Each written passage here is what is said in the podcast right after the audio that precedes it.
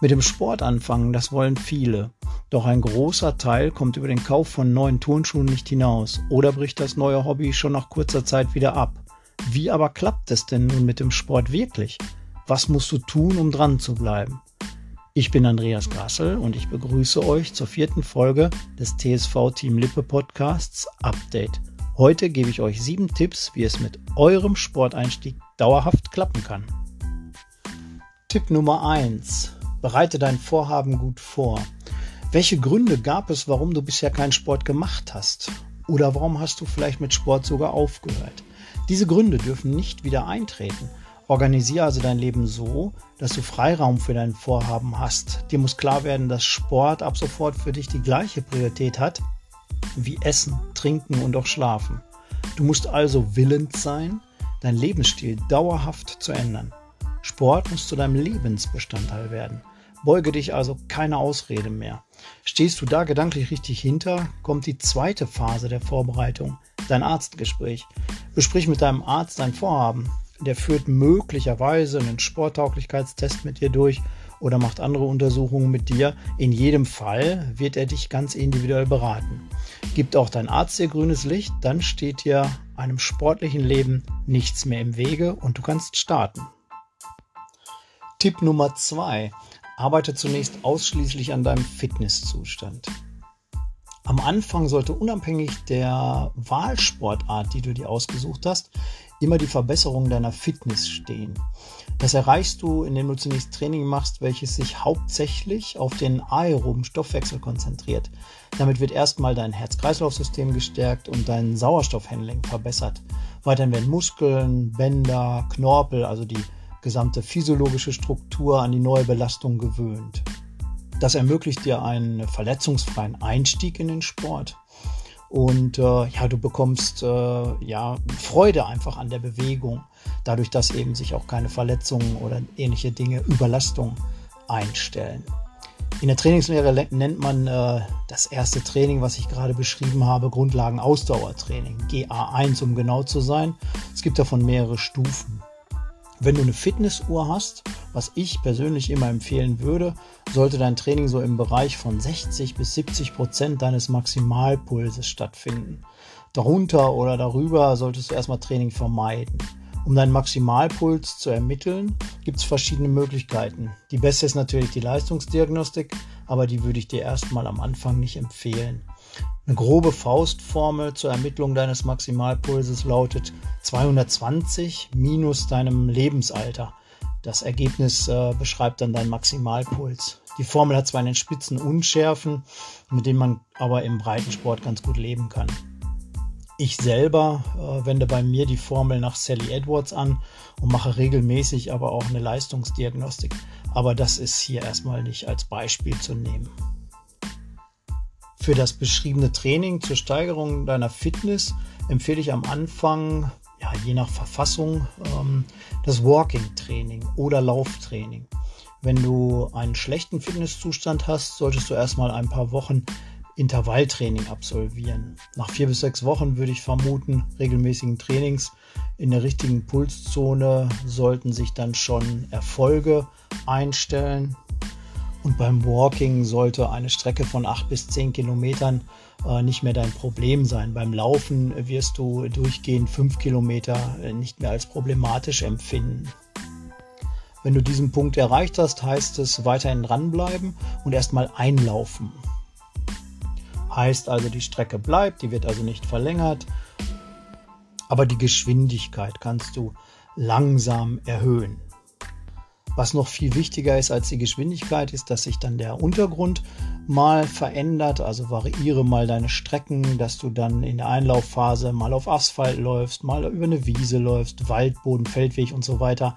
Das trainiert eben dann auch in der Anfangsphase deine physiologischen Strukturen. Ja, kommen wir zu Tipp Nummer 3.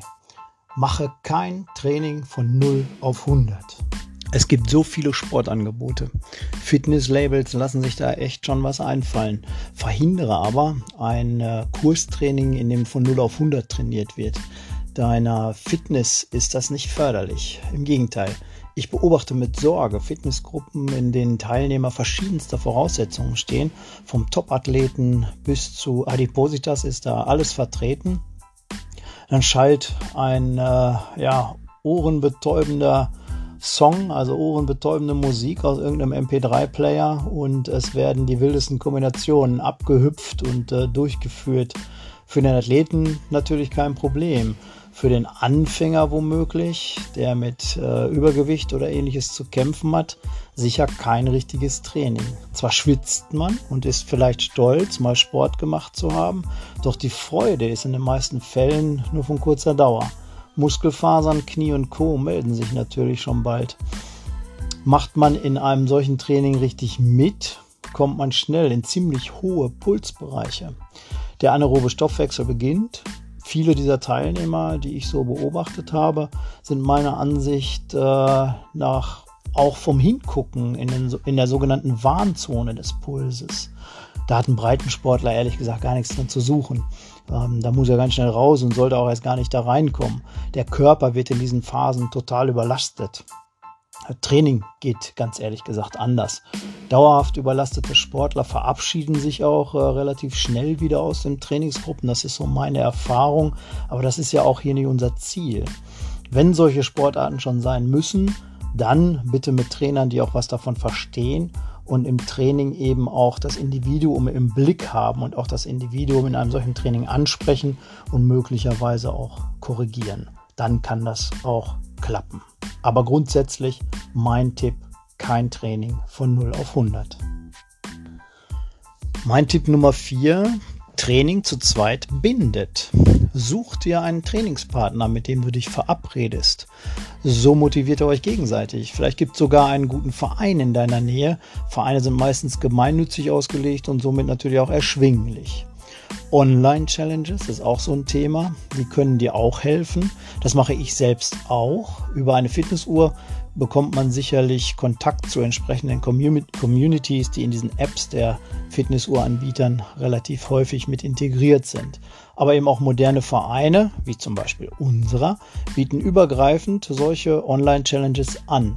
Damit wirst du immer wieder aus der Reserve gelockt und die Wahrscheinlichkeit, dass du ja, zurückfällst, mal Trainings ausfallen lässt, ist geringer. Also Online-Challenges äh, finde ich persönlich wirklich sehr gut.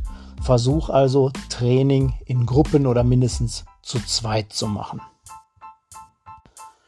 Tipp Nummer 5. Passe deine Ernährung deinem neuen Lebensstil an.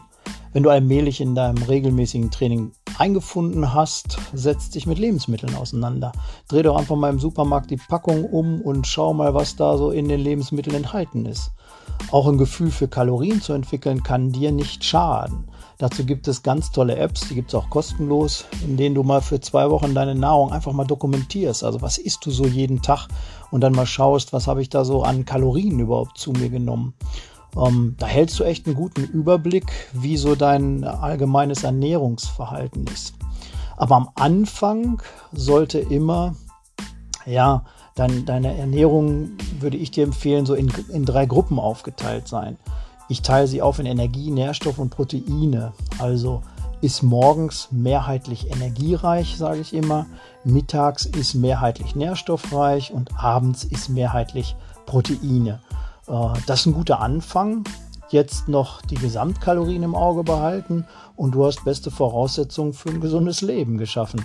Befass dich also einfach damit und probier auch mal viel aus. Das wird dir auf jeden Fall helfen. Tipp Nummer 6, leg auch Pausen ein. Jeder Körper braucht mal Pause. Diese sollten ausgiebig und regelmäßig sein. Die Phase der Regeneration ist genauso wichtig wie die Bewegung, an die sich der Körper erstmal gewöhnen muss. Also schlaf gut und erholsam, mach mindestens einen Tag Trainingspause zwischen deinen Einheiten. Mit der richtigen Ernährung regeneriert, regeneriert dein Körper dann richtig und du bist natürlich auch wieder leistungsfähiger. Deine sportliche Betätigung sollte bei 150 Minuten in etwa pro Woche liegen. Das können zwei gute Trainingseinheiten sein und bau entsprechend einfach in deinen Trainingsplan die, die Pausen drumherum. Dann hast du auf jeden Fall eine gute Kombination zwischen Sporteinheit und Regeneration. Ja, mein siebter und äh, letzter Tipp, mach regelmäßig Erfolgskontrollen.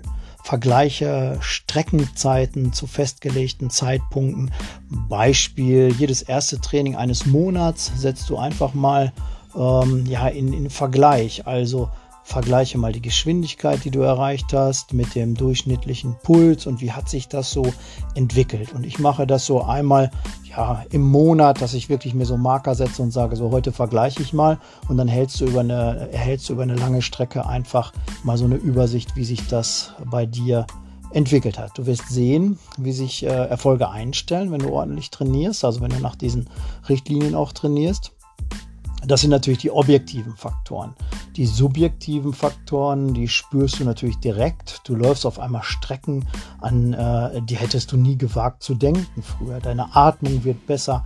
Treppensteigen wirst du feststellen, macht dir so schnell einfach nichts mehr aus. Das alles wirkt motivierend. Also Erfolgskontrolle ist immer was sehr Gutes. Immer wenn du Erfolge feststellst, wirkt das eben sehr motivierend. Es gibt aber noch viele weitere Erfolgsfaktoren. Such dir für die Erfolgskontrolle am besten einen erfahrenen Trainer. Das wäre auch ähm, mein persönlicher Tipp. Der gibt dir für die Folgewochen dann immer auch noch weitere Tipps, wie du dich dann wieder steigern kannst. Also sich mal einmal im Monat kurz mit einem erfahrenen Trainer auszutauschen und mal den eigenen Fitnesszustand zu besprechen, ähm, ist sicherlich eine gute Sache. Ja, das waren jetzt sieben Tipps, wie du in den Sport einsteigen kannst. Wenn du das ein paar Wochen durchhältst, wirst du die Fortschritte natürlich auch schnell erkennen. Denk daran, es gibt keine Ausrede mehr. Mit diesen Worten möchte ich mich auch für heute verabschieden. Danke fürs Zuhören und bis bald, euer Andreas Grasse.